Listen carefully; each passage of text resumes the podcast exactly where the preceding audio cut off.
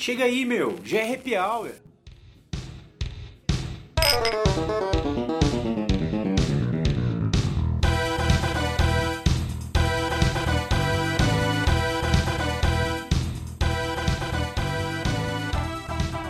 Bom, saudações, amigos, amigas, amantes do esporte, galera que acompanha, alunos THE, todo mundo nesse mundo do esporte aí. Estamos aí mais uma mais um happy hour e como vocês sabem, estamos a colocando em dia, né, os assuntos. Geralmente fazemos quinzenais, mas eu fiz questão de hoje ser um um único, né? Então, digamos em edição especial, falar um pouco sobre o Happy Hour que hoje estamos celebrando 21 anos da Copa, né, do famoso 3 a 0. Ou então, se vocês soubessem a verdade, ficariam enojados. É, eu fiz questão de que colocar esse assunto hoje, bater esse papo, porque não só eu como pessoal profissional lá na época um garoto ainda, mas foi muito marcante você conhecendo dentro do âmbito de gestão esportiva, gestão de carreira, tanta coisa que nos envolve aqui no mundo da THE, não só nos cursos, mas no nosso bate-papo. Ainda mais agora, né, nesse fim de semana, né, colocar esse assunto em pauta, eu fiz questão de querer contribuir aí com a, o happy hour de vocês, com essa noite e tomando essa cervejinha, o seu drink ou alguma coisa para acompanhar, mas para enriquecer o papo. Então, desde já, saúde a todos. Vamos lá.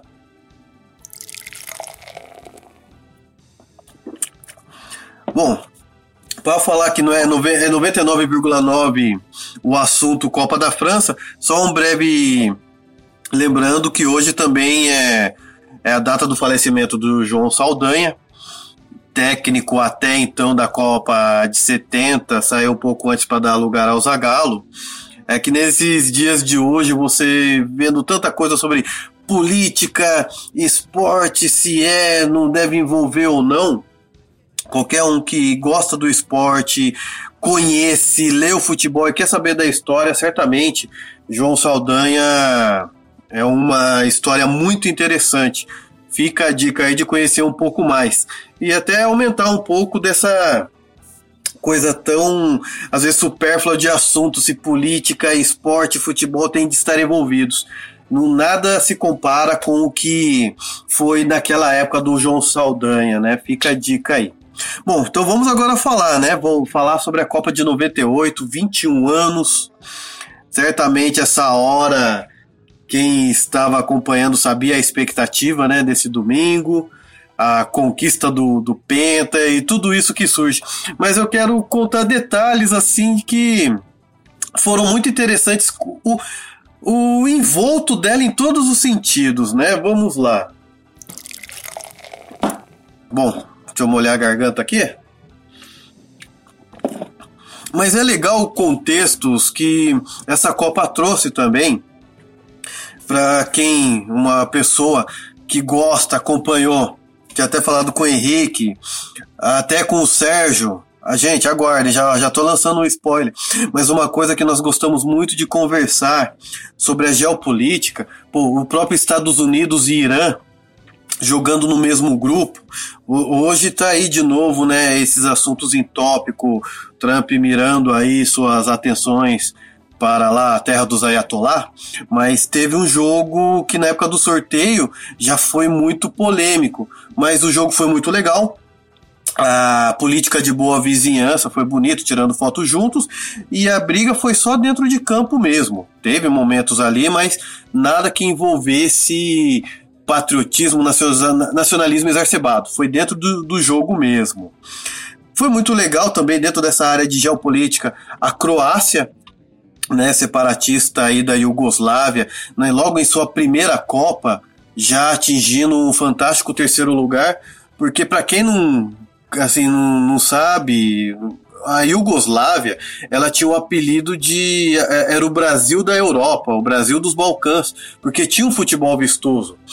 E com a separação, né, ali da, da dos países, ficou muito focado, enquanto algumas uma força da Iugoslávia era no basquete, o futebol ali bem concentrado na Croácia, com porra, Boban, Suker. Hoje você encontra garotos adultos hoje chamados Suker, Boban, eu já vi. Por causa muito de, dessa época aí, né? E, claro, chamativo uniforme quadriculado deles. Não podemos esquecer dos Reggae Boys, né? Com René Simões ali trouxendo não apenas cor, mas a alegria e também mostrando René Simões para o mundo, né? Que não levou apenas a, o time, mas a cultura jamaicana. Foi, foi muito legal a passagem deles ali na, na Copa do Mundo. E, pô, algumas coisas, três pontos interessantes, vou deixar aqui um por último. A Romênia, ah, desculpa, a Croácia teve uma, um gesto muito legal entre briga de torcidas e hooligans lá teve um guarda francês que estava em estado grave durante toda a parte da Copa, desde a briga, e o técnico croata, em homenagem, estava com o cap da polícia francesa, né? Ele ali jogou, vestia, né? Foi um gesto muito legal, demonstrando essa simpatia e respeito por tudo que tinha ocorrido. Mas três pontos interessantes foi a Romênia e seus atletas de cabelo amarelo lá, né? Eles não tinham ainda a mesma. Não era a mesma Romênia de 94, mas chamou bem a atenção. Juro que agora não vou lembrar o porquê de todos ali com a, a cabelo, cabelo amarelo. Nem na. Acho que nem no álbum ainda tinha isso. Eu gostei muito da seleção do Paraguai por causa do Gamarra. Para mim, um dos meus maiores ídolos que eu tive no futebol. O, assim, aquela Copa do Mundo, França e Paraguai, olha, vale a pena assistir um jogo ali que dá nos nervos. Até hoje eu falo, né, dentro do meu, da minha biblioteca ali, tem hora que eu me pego assistindo, é um jogo que arrepia.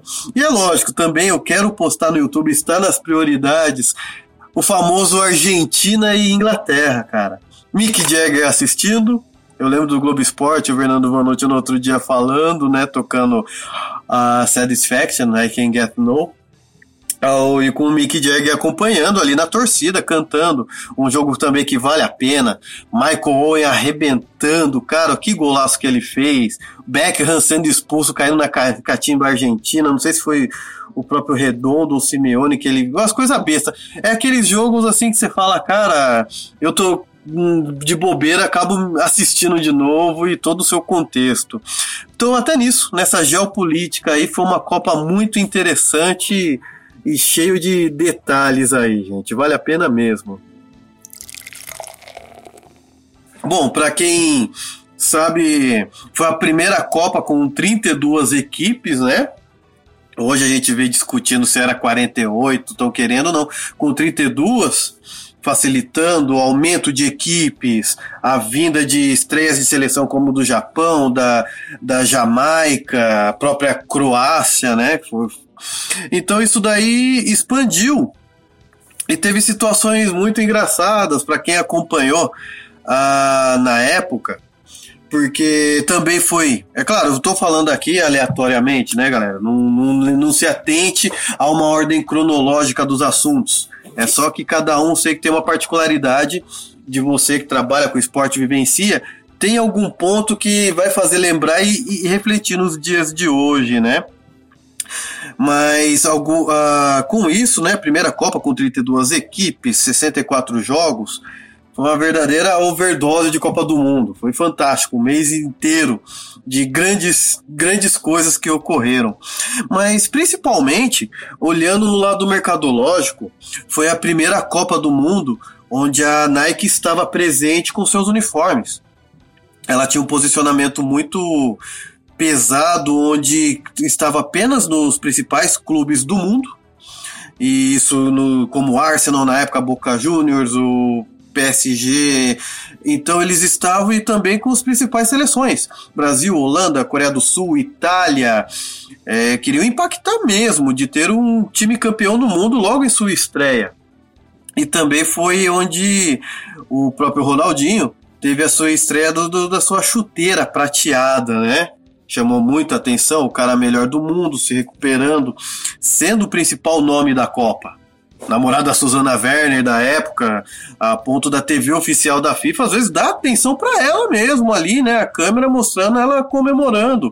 Então era uma Ronaldinho mania que estava sendo alastrado. Isso você vendo nas pinturas das ruas, no, na confecção, as camisas sendo vendidas, né?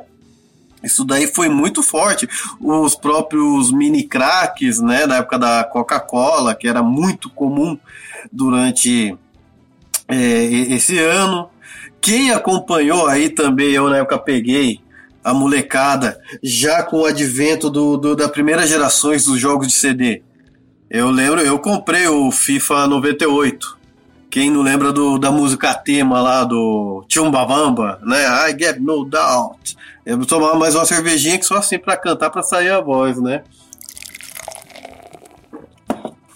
Mas então, dentro disso, quem acompanhou os jogos, o lançamento da série FIFA, aí já com os primeiros jogos em CD, teve o FIFA 94, mas agora com o PlayStation, já cada vez ali mais forte, o próprio Sega Saturno, vai, vai se lembrando. Eu, pelo menos, hoje eu lembrava muito desse FIFA. Eu, eu não sei se era considerado um bug na época, né? Mas você jogava, participava. Porra, cara, eles tinham um bug que você jogava a Copa do Mundo com as suas 32 seleções. Você caía num grupo com Venezuela, Islândia e Haiti. E ficava fácil, porque eles disputavam a Copa, mas com aquele nível super abaixo, né? Então ali fazer final em qualquer nível era. Eh, não tinha uma, uma seletividade. Você podia estar na final da Copa contra a Argentina ou contra a Islândia, né? É engraçado pensar naquele tempo que você falava, putz, uma Islândia numa Copa do Mundo, um Trinidad e Tobago, só em videogame mesmo. Hoje o tempo mostra, né, que não tem bobo no futebol. Essa é uma coisa muito engraçada. E, e assim, eu, eu lembro também que hoje provavelmente não ocorrerá mais em determinado tempo, que foi o pool da, das emissoras. Eu depois até deixarei alguns pontos que agora, infelizmente, o YouTube está cortando. Mas foi uma Copa onde eu já vivenciando o esporte, nossa, eu gravava em fitas VHS praticamente quase todos os jogos, reportagens. Então tive uma biblioteca bem vasta do que ocorria com a Copa do Mundo. Eu estava colocando, ainda estou colocando em meu canal no YouTube, né? E algumas coisas por direitos de imagens foram retirados, mas tem outros, tem até Cacete Planeta, né, que estavam lá na Copa. Então, a galera que não vivenciou muito pode enriquecer um pouquinho mais. E em breve vou tentar colocar também os jogos da Copa, né? Mostrar que não é com intuito comercial a divulgação, é apenas como registro histórico. Mas vamos lá futuramente vendo isso daí. Então, dentro disso, eu falo pool das emissoras para você ter ideia. Na época foram transmitidas, a Copa do Mundo transmitiu a Globo, SBT, TV Record, a falecida TV Manchete, Bandeirantes, e também já tinha Sport TV, a ESPN. Aí é, é um ponto bem também fala de, desse ponto de virada, que quem vai lembrar durante o percurso da Copa teve o famoso Brasil e Brasil e nossa Noruega, que teve a famosa polêmica do pênalti do Júnior Baiano, que que a gente fala tanto de VAR, foi muito interessante que o mundo inteiro estava falando do pênalti. Apenas uma TV da, da Suécia, com a sua câmera exclusiva, mostrou que o Júnior Baiano tinha puxado. E foi engraçado, eu não tinha acompanhado, hoje no YouTube você creio que você encontra, mas duas pessoas no mundo estavam falando que não tinham sido pênaltis a TV, caso antes da TV, mas o, Tô em dúvida se foi o André Plihal ou o Kifuri, pela repórter da ESPN, repórter de campo, falando, provando por A mais B que foi pênalti e o mundo inteiro contra, até a própria Rede Globo.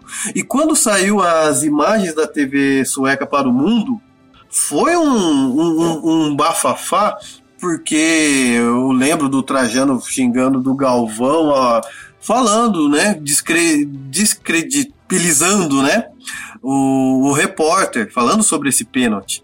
E foi na época, na época que morreu o cantor Leon, o Leandro, né? Eu ia falar que morreu o Leandro Leonardo. Mas o. Então foi um dia. Esse dia foi louco. Por que isso? A gente fala do VAR, olha como né, a história tá aí para nos mostrar determinadas situações. E também até que foi, digamos, o primeiro dentro da área de tecnologia, onde o torcedor estava se comunicando um pouco mais com a. com, com tendo esse contato por meio do e-mail. Você via que algumas TVs, a própria ESPN, muito focada nisso, né, nesse jornalismo participativo, eles estavam já fazendo com que você participasse por meio do e-mail, colocando a sua opinião. esse era o modo mais comum. E tinha também os famosos tele, o Faustão, você comprava a revista do Faustão e nisso concorria todo dia a um sorteio de um carro. Geralmente era o Gol Copa, né? Eu juro que agora não me vem em mente qual automóvel que era. Mas era coisas que até então hoje impensáveis, por direitos de licenciamento, por questão de imagens, né? Foram o, o, outros tempos. Então, assim, dentro dessa renovação, né, olhando 21 anos atrás, claro, muita coisa mudou. Confecção do, dos uniformes, chuteiras, etc., e a própria tecnologia em volta nisso. Se a gente fala que hoje, né, nessa Copa, na, em 98, tantas emissoras transmitindo aqui no Brasil, quem não garante que na próxima estaremos vendo disputa, sessão de direitos entre Facebook, streamers. Então vai ser um.